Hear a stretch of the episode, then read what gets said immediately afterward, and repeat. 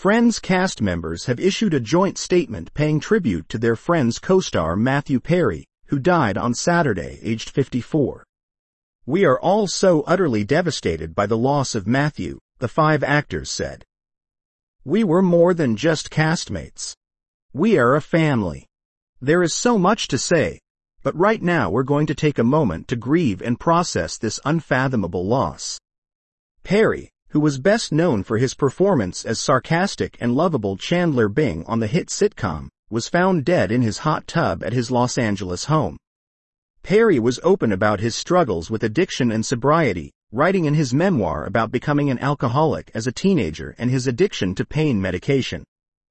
He later admitted to being unable to re-watch Friends because the fluctuations in his health were so visible.